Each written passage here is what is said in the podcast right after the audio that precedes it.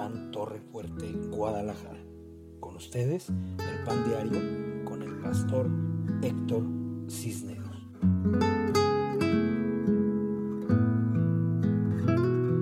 Hola, ¿cómo están? Muy buenas noches. Bienvenidos al Pan Diario de Casa de Pan Torre Fuerte, Guadalajara, desde el occidente de la nación hasta donde nos lleva el viento.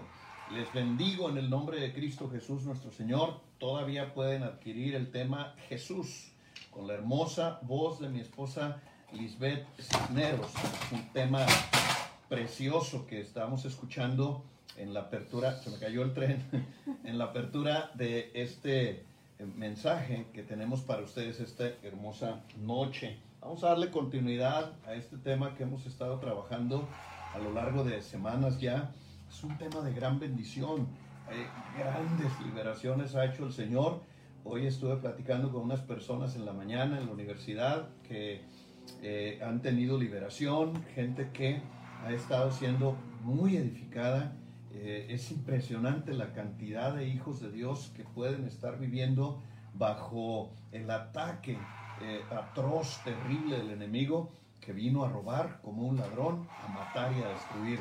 Entonces, eh, hay que poner mucha atención si usted tiene alguno de los síntomas. Todavía estamos en la presentación de lo que conocemos como raíz de rechazo en los temas de liberación y es el tema que vamos a estar tratando este día. Hoy sentamos, ayer sentamos como base Marcos 14:50, hoy vamos sobre segunda de Timoteo capítulo 4 versículo 16, si alguien me lo quiere poner por ahí. Segunda de Timoteo capítulo 4 versículo 16 dice, en mi primera defensa ninguno estuvo a mi lado, sino que todos me desampararon, que no les sea tomado en cuenta. Es esa terrible condición cuando las personas que dicen que te aman te dan la espalda, cuando amigos que tú creías que eran amigos sinceros te rechazan, te voltean la cara, cuando más los necesitas, cuando más necesitas el cariño, el amor, la aprobación, eh, el que te hagan sentir importante para ellos, es cuando eh, se produce la raíz de rechazo, el diablo toma partido de esa condición humana y podemos estar batallando en nuestra condición de cristianos sin poder experimentar la libertad gloriosa como hijos de Dios. Entonces, eh, yo sé y creo con toda mi alma que la mayoría de ustedes y yo hemos experimentado situaciones terribles de rechazo. La mayoría de ustedes y yo hemos experimentado alguna, más de alguna vez cómo hay gente que nos desprecia, nos hace sentir menos y, no es justo. Y te lo digo desde mi corazón, que ha sido una y otra vez surcido eh, por Dios nuestro Señor, que ha ido restaurando mi vida y levantándome poquito a poco para que yo pueda ser un hombre que pueda ser libre para poder ministrar la libertad hacia otros. Eh, es probable que haya sido, como decíamos Santier, en la era prenatal, cuando estabas todavía en el vientre de tu madre, que pudieron haber llegado estas condiciones de patrones de neuroasociaciones psicológicas en las cuales eh, tú relacionaste la vida con el rechazo, con el desprecio, el menosprecio, Hablamos de las condiciones antes de la gestación, el, hecho de no ser aprobado o no ser un niño deseado, una niña deseada, ese tipo de cosas, y otras condiciones que estuvimos revisando. También vimos eh, las condiciones, ayer estuvimos viendo las condiciones que provocan la raíz de rechazo en la infancia. Nada más vimos alrededor de siete a ver, 1, 2, 3, 4, 5, 1, 2, 3, 4, 5 condiciones de rechazo en la, en la primera infancia de 0 a 7. El abandono tanto emocional, ah, bueno, son dos, el abandono emocional o el abandono físico. Cuando por alguna razón uno de nuestros padres tiene que estar fuera mucho tiempo de la casa, no es divorcio, pero sí es un abandono físico. El niño empieza a tener la necesidad eh, y, y quiere ser amado y a la distancia no puede tener la suficiente cantidad de cariño, de caricias que necesita para hacer una autoestima correcta. Y el otro si es el abandono, que uno de los padres decida marcharse de la casa, romper el vínculo matrimonial y alejarse o cuando viene la muerte. Qué terrible es cuando muere uno de los padres, cuando eh, en la pequeña infancia Hay quienes incluso, me decía una persona hoy, que incluso eh, su padre murió y él no pudo conocer a papito y quedó siempre ese vacío. Eh, constantemente, dice, preguntaba a mis seres amados, a mis tíos, a mis abuelos, a mi mamá, cómo era mi papá, cómo era mi padre, qué decía, qué pensaba, qué sentía. Eh, llega a quedar como un hueco insustituible, eso no lo puede llenar cualquier persona porque la figura del padre y la figura de la madre son muy fuertes en el corazón de alguien. Entonces tenemos esas dos, abandono físico, emocional, el abandono por separación o el abandono por la muerte de uno de los padres o de algún hermano. Hay veces llega a ocurrir o llega a pasar esta condición hasta por la muerte de una mascota. Te puede dar un ser amado de segunda condición, como son los tíos o los abuelitos, al amor que te puede dar tu padre y tu madre eh, es completamente diferente. Nada sustituye el amor de papá, nada sustituye el amor de mamá. Es tan necesario, tan indispensable sobre todo el amor de nuestra mamá. Decíamos ayer la burla, los impedimentos físicos, el hecho de que yo no sea lo que mi padre quiere que yo sea, también puede ser una condición que, que provoque cuando mi padre me obliga a ser lo que yo no soy Ayer les platiqué la historia de mi amigo Chocho, eh, se llamaba Joel, pero le decíamos de cariño Chocho.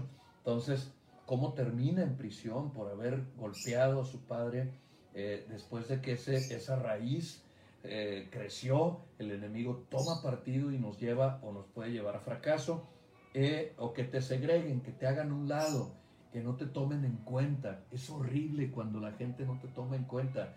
y más cuando eres un niño. El niño quiere eh, opinar, el niño quiere tener la palabra, el niño quiere hablar, quiere decir sus cosas y cuando no es tomado en cuenta puede estar produciendo la raíz de rechazo. Número que sigue, y esta silla es de hoy, entonces teníamos aquí dos, tres, cuatro, cinco, seis, vimos ayer. Número siete, la comparación. Cuando te comparan con tu hermanito, cuando te comparan con el vecinito, cuando te comparan con alguien en la escuela, es terrible cuando eh, ya sea papá o mamá o los mismos abuelos, los tíos, empiezan a compararte con alguien y ojalá fueras como fulanito, ojalá fueras como sutanito y te empiezan a llevar a ver a aquella persona superior a ti, al otro niño como mejor que tú. Entonces el corazón de un niño se lastima porque siente, ¿por qué mi papá no me quiere? ¿Por qué mi madre no me quiere? ¿Por qué lo quiere más a él que a mí? ¿O por qué quiere más a ella que a mí? Padres, es necesario que no comparen a los hijos ni aún con sus propios hermanos. Todos los seres humanos tenemos características especiales. A todos Dios nos dio una identidad y nos dotó de dones espirituales, de talentos para desarrollar, de cosas completamente diferentes. Somos auténticos, cada uno tenemos nuestras propias pasiones, nuestras emociones, una forma de ser, de, de actuar, de vivir, de pensar el respeto a la personalidad y al carácter y al temperamento del niño son fundamentales para su pleno desarrollo. No cometamos el error de compararlos con nadie, porque de nosotros empiece a compararlo y a decirle debería ser como aquel o debería ser como el otro, porque te repito, se desarrolla esa baja autoestima, el sentimiento de que todos son mejores que yo, o hay veces llega uno a pensar, no sirvo para nada, mi papá y mi mamá quisieran que fuera como él, no doy el ancho y desgraciadamente crece con esos patrones de comportamiento y llega un momento en que el, el, niño está en el trabajo y se está constantemente comparando con los demás, está en la escuela y se compara con los demás alumnos, llega el matrimonio y se compara con los demás esposos o las demás esposas, incorrecta de, de comparar a, a nuestros hijos, de compararlos a nuestras hijas con otras personas Dejemos que sean auténticos, que sean genuinos. Número 8. Palabras hirientes, crítica constante.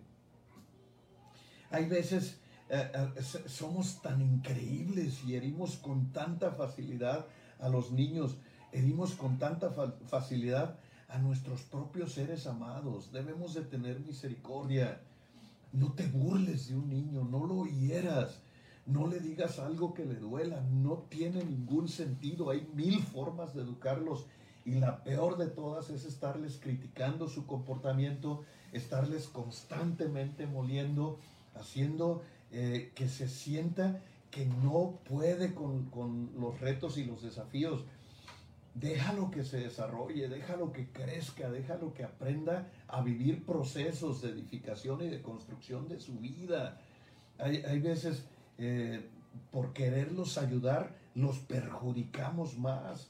Cuando de pronto estás con tu hija que se está, eh, está chiquita y come demasiado y empiezas a decirle, no comas tanto, te vas a poner como una puerca. Y le dices palabras que desgraciadamente son palabras que van a quedar grabadas para toda su vida en el subconsciente porque es papá o es mamá el que le está diciendo una cosa tan terrible, tan hiriente y queda marcada esa, ese, es, esa mención de una situación tan compleja, de decir, me, estoy pareciendo aquello, y luego viene en la edad adulta los complejos, la falta de aceptación, porque si hay papás y mamás que de tontos no los bajan, no tienes por qué decirle a tu hijo ninguna palabra que denigre su inteligencia. Eh, cada vez que cometa un error, en lugar de decirle la palabra incorrecta, puedes decirle, eres un inteligente, eres una niña inteligente, esfuérzate, haz las cosas mejor. Pero hay quienes, por eso es tan importante el conocimiento y que nosotros estemos trabajando constantemente en la mentalidad de nuestros hijos, en lugar de pensar lo que no queremos, pensar en lo que sí queremos de ellos, para no caer en, en ser padres críticos, que estemos nomás regañándolos, nomás eh, disciplinándolos y al rato ellos nos van a relacionar con ogros, de estar duro y duro y duro, este, eh, moliéndoles la vida. Eh, no te conviertas en un juez implacable de tu hijo. nivela los niveles de disciplina y de compromiso con, con las caricias, con el amor, con la aprobación, con los abrazos y los besos, con todas aquellas cosas que en esa edad son tan necesarios para que el niño madure en su inteligencia emocional y pueda enfrentarse a los retos y desafíos que les presenta el desarrollo y el crecimiento de la edad. En estos primeros siete años de vida es tan indispensable sentarle las bases correctas de un desarrollo psicoemocional que le permitan tener una autoestima correcta para que cuando él empieza a sociabilizar con sus amiguitos, ya sea en el kinder, en la primaria, quien esté, porque si está con baja autoestima, si no siente las caricias, si no tiene aprobación, por querer encajar en el grupo, va a cometer errores. Probablemente eh, en muchos de, los, de nosotros empezamos a tener adicciones o empezamos a tener situaciones complejas, incorrectas, cuando queríamos encajar en el grupo desde la primaria, queríamos tener la aprobación y la aceptación de los demás. Y, y, y nosotros ya no es que nuestros padres o nuestros tutores nos sobajen y nos denigren, sino que cuando ya está la raíz de rechazo, eh, uno se sobaja, uno se denigra, ya no necesitas un tirano en tu vida. Entonces quita todas las palabras hirientes, todas las palabras denigrantes. No te refieras a tu hijo con palabras que lo ofendan, que lo dañen, sobre todo en su inteligencia, en su autoestima, y no lo estés criticando constantemente. Es mejor que le ayudes, que lo enseñes, que lo lleves a procesos de aprendizaje y que te conviertas en, una ayuda correcta para cuando él crezca y tenga problemas, sepa que cuenta con papito, que cuenta con mamita ante cualquier circunstancia que pueda estar pasando o dificultades que pueda estar teniendo ya en su desarrollo de su pubertad o de, o de la etapa de ser un muchacho, una muchachita. Eh, número siguiente, número 9, abusos físicos. Tanto el abuso físico como emocional es necesario eh, eh, ser muy, muy prudentes cuando usamos la vara para corregir a nuestros hijos.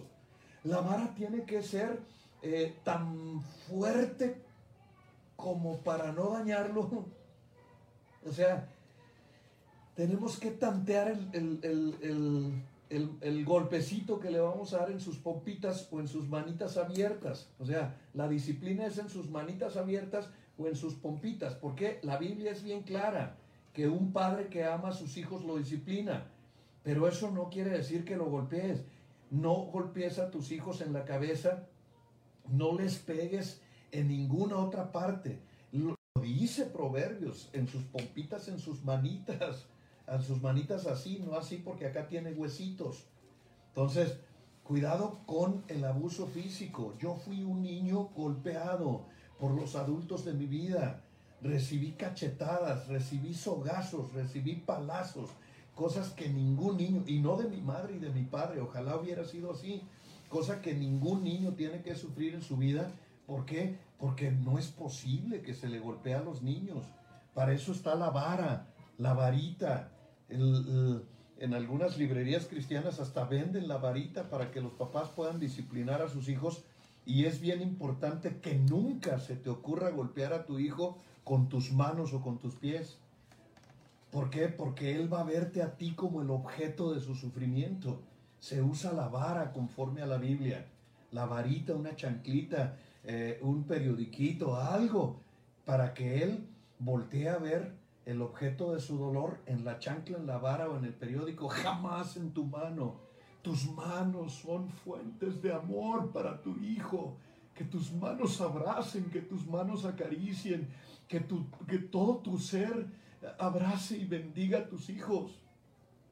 Por eso es bien importante el conocimiento. Cualquier golpe que le des a tu hijo con tus manos va a producir desgraciadamente en él una raíz de rechazo que después eh, batalla uno tanto para quitarlas. La vida se hace compleja y se hace difícil. Haz que tu cuerpo, todo tu ser, ame y bendiga a tus hijos. Nunca el abuso físico, mucho menos el cuidar mucho sus partes nobles, sus partes íntimas enseñar lo que son partes privadas, tanto al niño como a la niña, para que nunca sean sujeto de abuso de ningún adulto incorrecto ya en su vida social cuando van eh, eh, a los lugares públicos, a donde van a tener que compartir su vida con otras personas, que no, que, no sean expuestos al abuso eh, de ningún tipo de abuso sexual en su pequeña infancia. las estadísticas son espantosas del abuso que hay en estas áreas, tanto en niños como en niñas. Hay que cuidarlos mucho en esas que van a destruir la vida de un niño, de una niña, si hacen un toqueteo insano, si hacen un abuso incorrecto. Eh, todo el abuso es incorrecto, me refiero a un abuso sexual a, un niño, jamás un toque incorrecto. Los padres, por ejemplo, no tenemos por qué besar los labios de nuestros hijos, su boquita tenemos que cuidar mucho esas, eh, todo lo que se relacione con la, ya la relación de íntima de pareja, para que los niños crezcan sanos, que sean hombres y mujeres que representen a Dios de una manera completamente diferente a lo que hemos hecho nosotros o a lo que ha pasado con nuestras generaciones. Crecimos como generaciones abusadas, crecimos como generaciones que desgraciadamente fuimos dañadas por los adultos de nuestra infancia, tanto con los golpes como en el abuso de la sexualidad. Los niños no tienen por qué despertar a ese tipo de cosas hasta que la naturaleza misma se las despierte. Por eso es bien importante cuidar mucho eso. Desde el momento en que lo bañas, él es el que tiene que limpiar sus partes nobles, eh, él o ella mucho más cuidado extremo con las niñas porque son obviamente más delicadas y blanco fácil de los adultos incorrectos que son usados por Satanás para hacer este tipo de cosas. Cualquier abuso en la infancia de este tipo crea complejos, daña la autoestima y la seguridad de una persona. Ningún adulto, ninguna persona más grande que el niño haga o use al niño como si fuera, o a la niña como si fuera un objeto. Y ahora quisiera hablar en exclusividad de las niñas, pero no también los niños. Eh, muchas veces son toqueteados, abusados o besados por adultos incorrectos de su infancia y de verdad créeme, después traen una serie de complejos, de inseguridades, de baja autoestima, de cosas tan horribles, tan incorrectas que no queremos hacérselo a nuestros hijos. Hay que cuidarlos mucho. Nunca los descuides. No los dejes solos, ni con tíos, ni con primos, ni con gente que eh, eh, hay un alto porcentaje de abuso sexual de niños y niñas que es producido por familiares que no son directos eh, es muy raro, pero también existe del papá o la mamá, pero casi siempre son los hermanos mayores, los primos o eh, los tíos, las tías. Hay que tener mucho cuidado. Los niños son tesoros que Dios entregó en nuestras manos para cuidarlos con amor, para protegerlos de los ataques de los que pueden ser blancos de Satanás. Cuida mucho a los niños, cuídalos, platica con ellos desde pequeños. A ti no te importa que la gente diga, no te entiende, no, sí te entiende. Los niños son muy inteligentes. Eh, eh, dile a tus hijos o a tus hijas cuando van a la escuela, nadie tiene por qué meterse con tus partes íntimas. Son competentes, no los despiertes hasta que ellos despierten solos. Por favor, ten misericordia de tus hijos. Esos temas no, no se tienen que convertir en tabús. Pero ahora el gobierno nos quiere quitar la educación de nuestros propios hijos. Mejor edúcalos antes de que te los eduquen mal. Eh, eh, algún maestro depravado o alguna persona incorrecta en su vida, no permitas que tus hijos estén solos prácticamente con nadie. la Biblia dice, maldito el hombre que confía en el hombre, no confíes el más grande tesoro que Dios te ha dado prácticamente a nadie. Cuando digo prácticamente a nadie es literal. O sea, tienes que estar muy seguro de la integridad de una persona eh, ya sea eh, el cuidado que deben de tener es con sus abuelitas, eh, con los abuelitos no, con sus abuelitas. los abuelitos hay veces llegan a viejos y nunca maduraron en esas áreas y hay muchos casos de abuso de los abuelos, aunque usted no lo crea. Las abuelitas tienen ese espíritu materno, además las conoces perfectamente, las mujeres son más transparentes. Entonces, al cuidado su abuelita, nadie más. O sea, mejor, yo le he dicho a mi esposa, si algo no podemos, ¿qué? Porque lo amamos, porque queremos que tenga un desarrollo bueno, que no sufra ningún tipo de abuso en esta área. Sé que son temas difíciles de tratar, pero hermanos, hay un altísimo porcentaje de personas que han sufrido abuso, que eh, desgraciadamente eh, de los hermanos mayores, de los primos, de los tíos, de los abuelos, eh, hombres. O sea, el mundo está desquiciado. Hay gente que no tiene escrúpulos, que no le importa, que es una vida que va a destruir y desgraciadamente hay vidas que quedaron trabadas en este tipo de porquerías porque alguien abusó físicamente de un infante y le robó su inocencia a una temprana edad. pon todos los focos, pon, activa todos los focos en tus hijos y cuídalos, cuídalos como tesoros que Dios ha entregado a tu vida, a tu cuidado. Hay que tener mucho cuidado. Número siguiente, eh, cuando el niño no es ni escuchado ni protegido. Es muchas veces el niño quiere hablar y no lo dejas hablar se quiere expresar y no lo dejas expresar. Tú cállate, no, eres un niño, tú no entiendes, no, jamás le hagas eso a un niño. Déjalo que pregunte, déjalo que hable, déjalo que se desplaye, déjalo que saque todas sus inquietudes, está explorando el mundo. Para él el mundo entero es nuevo, todo es nuevo para él o para ella. Cuando desgraciadamente un padre o alguien los, no los escucha, no les da la oportunidad de opinar pasadas, de que se cae, te voy a dar un chanclazo para que llores por algo, o te dije que no, y ese tipo de golpes abusivos no. Estoy de acuerdo con la disciplina porque la Biblia dice que los disciplinemos.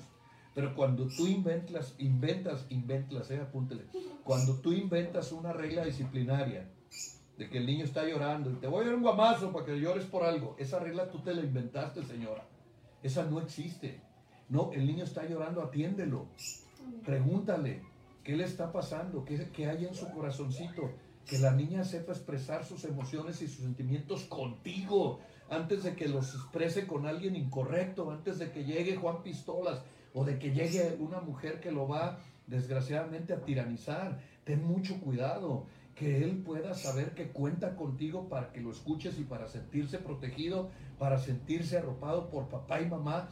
Debemos aprender a educarlos. Y luego dicen, es que para ser padres no se estudia. No, no estudian los flojos, porque la Biblia está llena de consejos para padres y madres Y si nosotros estudiáramos la Biblia, sabríamos educar a nuestros hijos de manera correcta. Una cosa es que tú te inventes que no existe eh, la, educación para ser padres. Y otra cosa es que, que realmente no exista, pero sí existe, está en la Biblia. Ahí Dios nos da las clases para ser padres. Lee el libro de Proverbios y ahí te vas a encontrar con 120 mil consejos que, eh, eh, uy, si hubiera sabido, no, es que tienes que tener una relación con Dios para que sepas. Ahora, no estamos preparados para la paternidad, pues no te cases y no tengas hijos si no estás preparado. El matrimonio es cosa seria, es una decisión de vida. La paternidad es cosa seria, no es nomás tirar hijos a, la basura. Es serio, es una vida, es, es un destino que Dios deja a tu cuidado. Así es que hay que saber eh, escucharlos y protegerlos. Y ojo con la siguiente, cuidado con la sobreprotección. Dicen en mi rancho, ni tanto que queme al santo. O sea, protegerlo no significa resolverle todas las situaciones. Hay cosas que él ya tiene que hacer. Gradualmente lo tienes que ir enseñando a que lave su plato. Gradualmente lo tienes que ir enseñando a que recoja su habitación gradualmente lo tienes que ir enseñando a que tienda su cama, etcétera. Empezar a sembrar el sentido de responsabilidad, porque cuando el niño es sobreprotegido, crece y al rato se hace un inútil y no sabe hacer, o la niña no saben hacer lo que tienen que hacer, lo más básico. Y volvemos, el enemigo dice, de aquí soy, por ahí se mete y por ahí empieza a atacarnos. Tengan mucho cuidado con ese tipo de situaciones. Hagamos que la paternidad sea una responsabilidad total mm, mm, protegerlo sin sobreprotegerlo. Hay veces que es no, no te voy a ayudar en eso porque sabes hacerlo. Ya cuando estás consciente de que el niño sabe hacer una cosa y está emberrinchado porque quiere que tú lo hagas, no lo ayudes. Déjalo. Déjalo o déjala para que no caigamos en el error de la sobreprotección. Tenemos que ser muy correctos porque, repito, se trata de vidas humanas, de destinos de personas que vale la pena cuidarlos hasta que lleguen a su desarrollo total. Número siguiente, falta de amor. Hay papás que dicen, pues es que yo no sé amar, o soy muy seco, pues mójate. O sea, necesitamos suplirles la alta necesidad voy a corregir eso, el alta necesidad de caricias que tiene un ser humano. Las niñas tienen más necesidad de cariño que los hombres. Sin embargo, tenemos que ser fuentes inagotables de aceptación, de comprensión, de cariño para nuestros hijos constantemente, que tengan palabras de aprobación, que tengan palabras que, que el niño sepa subconscientemente que tú lo aprecias, que tú lo amas. Constantemente le digo, Emanuel, hay algo que tienes que recordar. Y ya él me contesta, que tú me amas, papá, que tú me amas. ¿Sabes? Porque constantemente le estamos diciendo que le amamos. Por ahí Liz canta una canción, no sé si sea de su autoría o de dónde la sacó, pero es Te ama papá, te ama mamá. ¿Mande?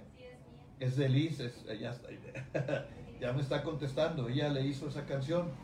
Te ama papá, te ama mamá, pero lo más importante es que te ama Dios. Ta ta ta ta ta ta ta ta ta. Así va la canción completa, ya me lo sé. Aquí en mi casa todo el día se canta, parecemos revista musical. Y entonces el niño sabe que lo ama su papá, que lo ama su mamá, que lo ama Dios y que tiene las fuentes de caricias. Hay niños que no recibimos un te amo nunca.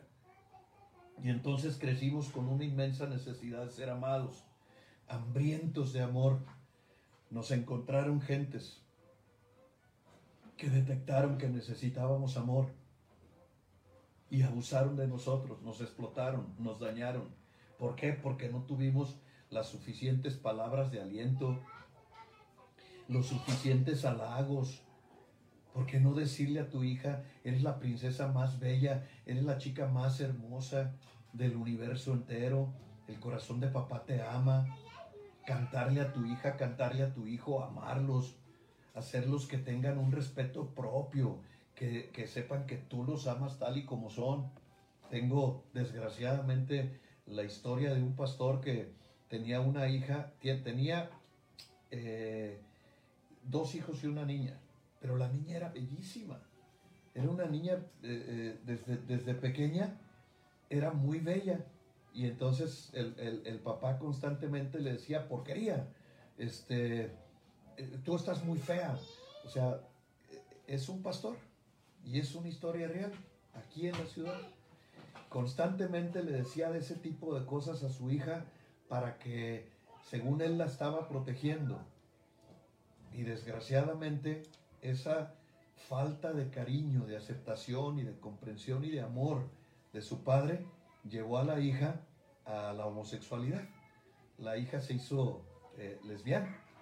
Imagínense, eh, ya después en la iglesia, cómo explicarle a los hermanos y cómo explicarle a la gente y cómo decirles, tenemos un problema en casa, terminó corriendo la de la casa. Solamente por una situación de una necedad de un padre.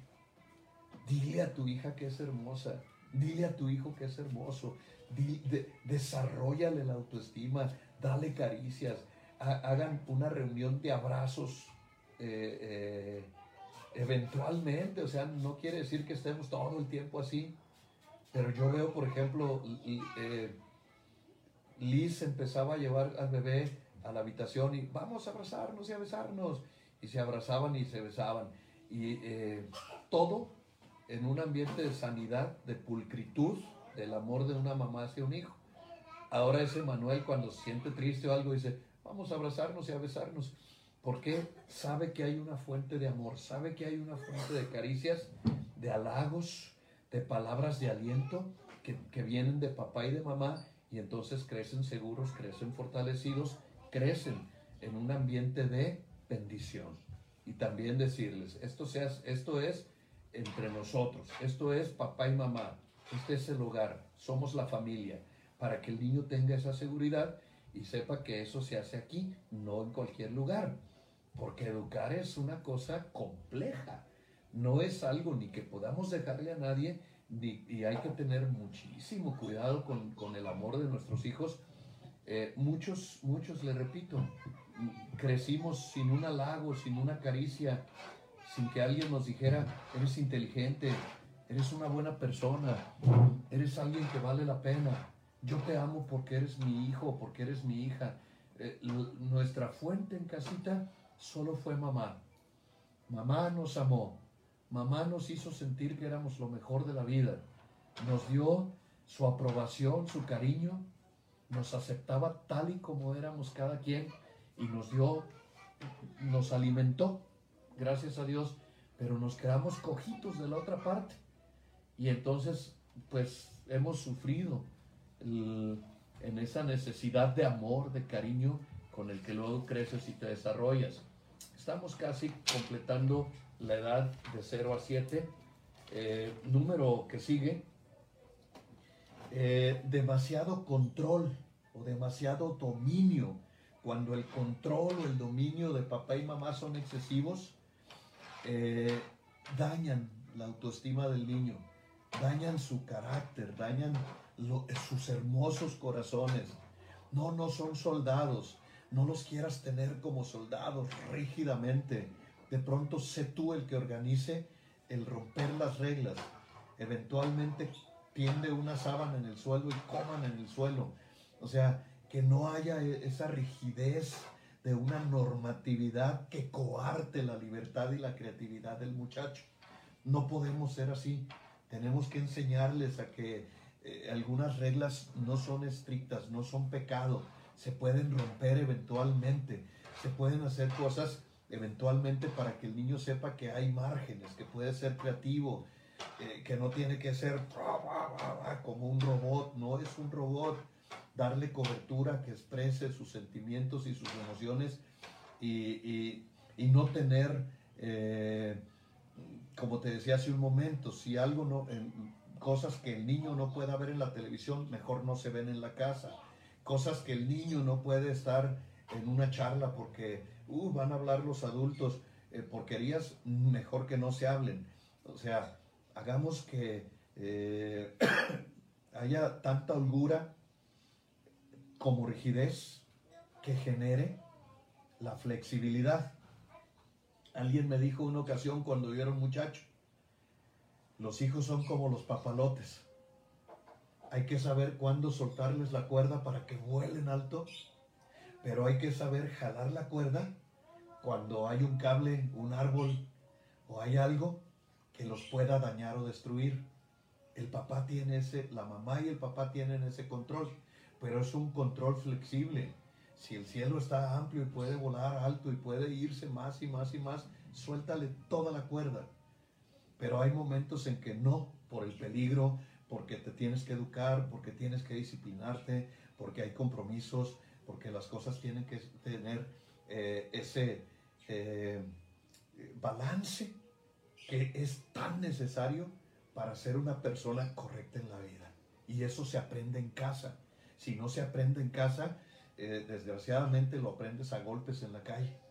Y un día te das cuenta que hay que tener ese balance, que hay que saber discernir entre qué sí puedo y qué no puedo. Lo, lo mismo es con la comida. O sea, la comida en casa muy bien, eh, pero de vez en cuando no tiene nada de malo que se trague, perdón, que se coma unas papitas o que coma un chocolate. O sea, eso lo tienes que regular, lo tienes que regular para que el niño aprenda que eh, no hay un control rígido y no estamos en un campo militar donde el mamá y papá ordenan y él tiene que obedecer para que se desarrolle sano. Entonces, eh, con, el sueño. Los niños tienen que tener disciplina, un horario para dormirse y ese se cumple.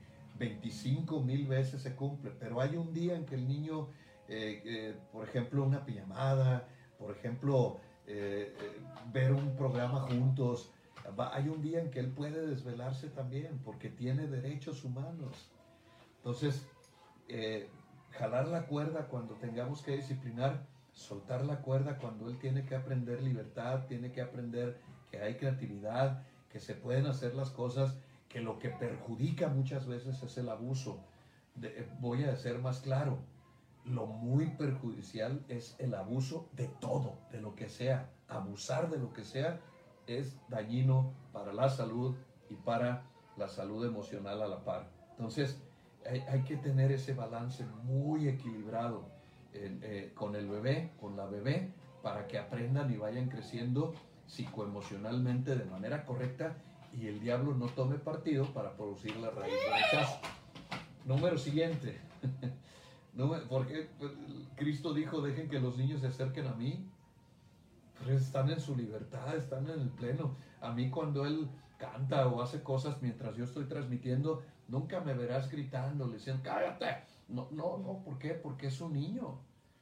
tenemos que ser mm, como padres, así como te lo dije, suelto cuerda, jalo cuerda, sin dañar sus derechos humanos. La disciplina es correcta, el orden es correcto, pero hay un día de hacer, dice Liz, vamos a ser un cochinero y significa sacar todos sus juguetes y jugar con ellos y estar, él está libre con todos sus juguetes. Pero llega un momento en que hay que recoger el cochinero. Entonces se suelta la cuerda, pero luego se jala para que todo vuelva a la normalidad. Número siguiente, estamos, nos faltan cuatro para que pongan mucha atención y quedamos, estamos pendientes de la liberación, lo sé, pero tengo que plantear las cosas bien. Porque no estar liberando todos los, todos los días no es lo correcto. Lleguemos al punto del entendimiento de cómo están las cosas. Gritos, golpes, regaños sin justificación. El niño tiene que vivir en un ambiente sano, donde las palabras sean adecuadas, que él manifieste sus emociones, alegría, coraje, eh, tristeza, eh, dolor, angustia, sorpresa. Eh, Liz le enseña al bebé, por ejemplo, le dice, haz una cara triste y el niño sabe hacer la cara triste. Ahora feliz, y el niño sabe hacer la, cara feliz. Que aprenda porque lo estamos educando, no que aprenda con golpes de vida. Evita todas las discusiones delante de ellos. No te pelees con tu esposa, con tu esposo delante de ellos. No gritos, no insultos. Todas esas cosas trauman. Llega un momento en que el niño cree que la vida es hostil, que no vale la pena vivirla y muchas veces los problemas empiezan en los padres, por no decir los problemas tienen una causa y somos muchas veces el 99.9% los errores que nosotros cometemos al educarlos. Tener mucho cuidado. Le, decía hace un momento, no lo golpees con tu cuerpo, con tus manos ni con tus pies. No le pegues en su cabeza, en su rostro. No, las cachetadas son, son denigrantes. Jamás le, lo golpees eh, sin ninguna justificación, un barazo. Yo tenía un tío que nos daba ligazos, ponía cáscaras de naranja ¡pum! y ¡ah! Y constantemente era la monserga de que el tío ese estaba este, golpeándonos sin motivo, sin razón. Llegas a desarrollar baja autoestima, te sientes el blanco de alguien divertido. De verdad te lo digo, no hagamos cosas sin justificación. No regañes al niño hasta que estés seguro que cometió un ilícito. ¿Por qué? Porque lo tenemos que disciplinar. Pero hay veces primero lo regañas y luego investigas. No, es primero investigas y luego lo regañas. Sí, debe ser regañado. Si no, ten mucho cuidado. Eh, número que sigue, la falta de aceptación. Al niño, a la niña, hay que aceptarlos. Aceptarlos si salió eh, por ejemplo, Emanuel habla, habla, habla, habla, habla, habla, habla, que muchas veces no nos deja hablar, pero es, e, él, es un niño auditivo. ¿Por qué? Porque es adorador, porque canta, porque es musical. Eh, pero nosotros tenemos que eh, explicarle las cosas, decirle que, que él es así. Por ejemplo, ahorita está ahí, está calladito, va a llegar un momento en que tiene que ir a dormir o va a llegar un momento en que mamita le, le va a decir, ya puedes gritar y él grita. ¿Por qué? Porque hay que tener cuidado con que el niño sienta que los adultos tienen unos derechos y él tiene otros. Tiene los mismos derechos. La diferencia es que nosotros lo estamos educando. Eh, o hacer acepción cuando tienes dos, tres hijos. No ames más a uno. No sientas más por el otro no cometas injusticias con ellos, en ninguna, de ninguna especie. Si compras una camisita para uno, compras una camisita para el otro. O para los tres o para los cuatro. O haz, o haz turnos. Este, en esta compra le toca a tu hermanito, a la siguiente te toca a ti, a la siguiente te toca a ti, pero que sepa que tiene un turno y que no lo brincaste. O son cosas que hay que tener mucho cuidado. Que eh, a mí me gusta la pierna. Y luego el niño más chiquito del pollo, a mí me gusta la pierna.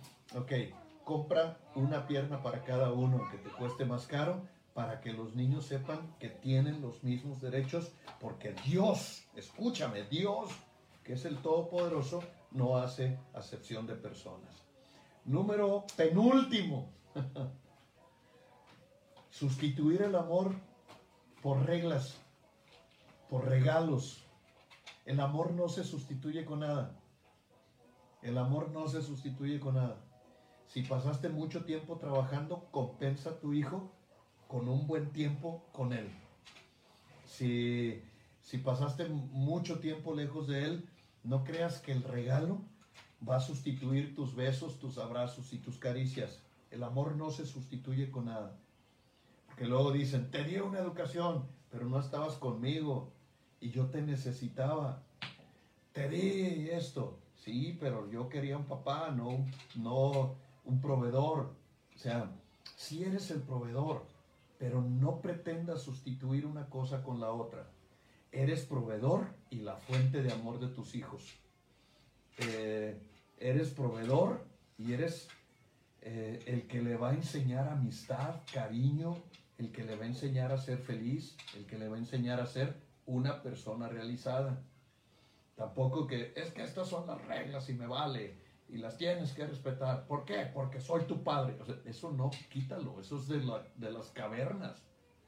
No, te voy a explicar por qué puse la regla y cuál es tu ganar-ganar para que el niño se aprenda a negociar y aprenda incluso a defender sus errores.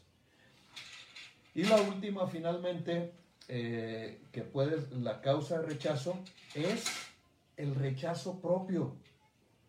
Cuando el niño va y, papi, te quiero dar un beso, no, límpiate los mocos. Y si te llena de mocos, mira, una servilletita y te los limpias. Más ya quisiera yo que mis hijos mayores me barraran de mocos. Necesito sus abrazos y necesito sus besos. nunca, nunca tengas la, el, el, acto mismo del rechazo, porque no hay, por eso lo dejé al final, no hay mayor fuente de rechazo que el rechazo mismo.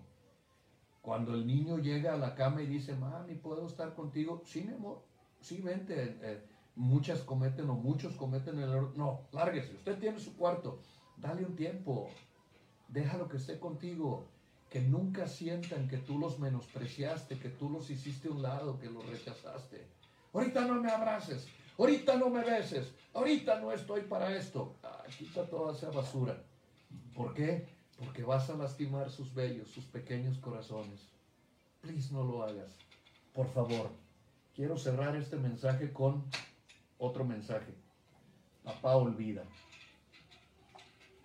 Y quiero que lo escuches con mucho amor conmigo. Eh, estaba esperando este momento tan especial. Espero que tenga buen volumen.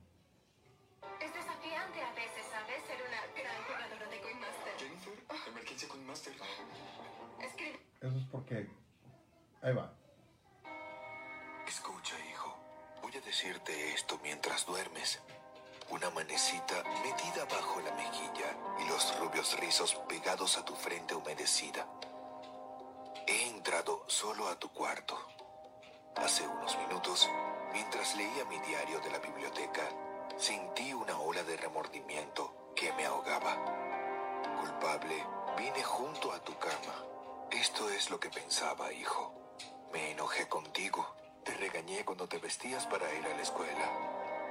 Porque apenas te mojaste la cara con la toalla. Te regañé porque te limpiaste los zapatos. Te grité porque dejaste caer algo al suelo. Durante el desayuno te regañé también. Volcaste las cosas. Tragaste la comida sin cuidado. Pusiste los codos sobre la mesa. Untaste demasiado el pan con mantequilla. Y cuando ibas a jugar y yo salí a tomar el tren, te volviste y me saludaste con la mano y dijiste, Adiós, papá. Y yo fruncí el entrecejo y te respondí, Ten erguido los hombros. Al caer la tarde, todo empezó de nuevo. Al acercarme a casa te vi de rodillas jugando en la calle. Tenías agujeros en las medias. Te humillé ante tus amiguitos al hacerte marchar a casa delante de mí. Las medias son caras y si tuvieras que comprarlas tú, serías más cuidadoso. Pensar, hijo, que un padre diga eso. ¿Recuerdas más tarde cuando yo leía en la biblioteca y entraste tímidamente con una mirada de perseguido? Cuando levanté la vista del diario impacientemente por la interrupción, vacilaste en la puerta. ¿Qué quieres ahora? Te dije bruscamente.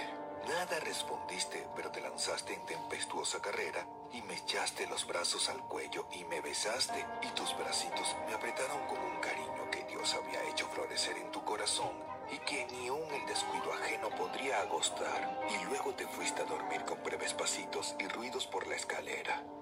Bien, hijo, poco después fue cuando se me cayó el diario de las manos y entró en mí un terrible temor. ¿Qué estaba haciendo de mí la costumbre? La costumbre de encontrar defectos, de reprender, esta era mi recompensa a ti por ser un niño. No era que yo no te amara, era que esperaba demasiado de ti y medía según la vara de mis años maduros. Hay tanto de bueno y de bello y de recto en tu carácter. Ese corazoncito tuyo es grande como el sol que nace entre las colinas. Así lo demostraste con tu espontáneo impulso de correr a besarme esta noche. Nada más que eso importa esta noche, hijo. He llegado a tu camita en la oscuridad y me he arrodillado lleno de vergüenza. Es una pobre explicación. Sé que no comprenderías estas cosas si te las dijera cuando estás despierto, pero mañana seré un verdadero papá. Seré tu compañero y sufriré cuando sufras y reiré cuando rías. Me morderé la lengua cuando esté por pronunciar palabras impacientes. No haré más que decirme como si fuera un ritual. No es más que un niño, un niño pequeñito. Temo haberte imaginado hombre, pero al verte ahora, hijo, acurrucado, fatigado en tu camita, veo que eres un bebé todavía. Ayer estabas en los brazos de tu madre, con la cabeza en su hombro. He pedido demasiado, demasiado.